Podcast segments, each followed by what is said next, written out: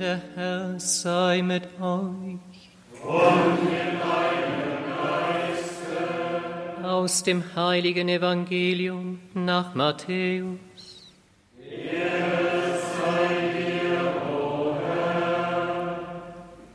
In jener Zeit sprach Jesus zu der Menge, mit dem Himmelreich ist es wie mit einem Schatz, der in einem Acker vergraben war. Ein Mann entdeckte ihn, grub ihn aber wieder ein, und in seiner Freude verkaufte er alles, was er besaß, und kaufte den Acker. Auch ist es mit dem Himmelreich wie mit einem Kaufmann, der schöne Perlen suchte. Als er eine besonders wertvolle Perle fand, verkaufte er alles, was er besaß, und kaufte sie. Evangelium unseres Herrn Jesus Christus. Lob sei dir, Christus. Liebe Schwestern und Brüder, die heilige Rosa von Lima hat im Übergang vom 16. zum 17. Jahrhundert gelebt. Ihre Eltern wollten ihre junge, sehr schöne Tochter verheiraten. Sie hat sich standhaft geweigert, weil sie ein religiöses Leben führen wollte und hat deshalb ihr Zelt im Garten der Eltern aufgeschlagen und ein Leben der Buße geführt. Sie wollte immer in ein Kloster gehen, das war nicht möglich, weil es kein Kloster gab. Deshalb hat sie später eines gegründet.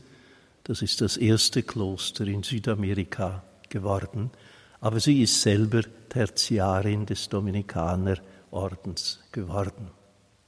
Ich denke, die heilige Rosa von Lima ist eine hervorragende Exegetin des heutigen Evangeliums.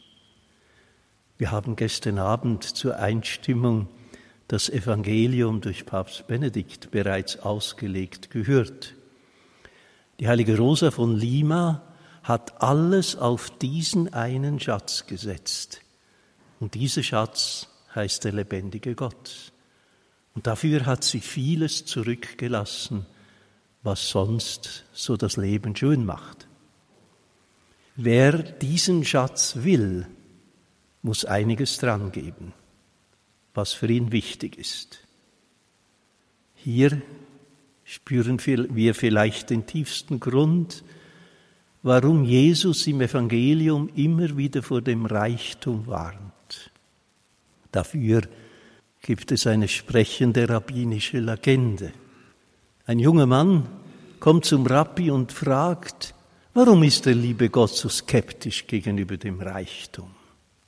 Der Rabbi antwortete, führte ihn ans Fenster in seinem Zimmer und sagte, schau durch das Fenster hindurch, was siehst du?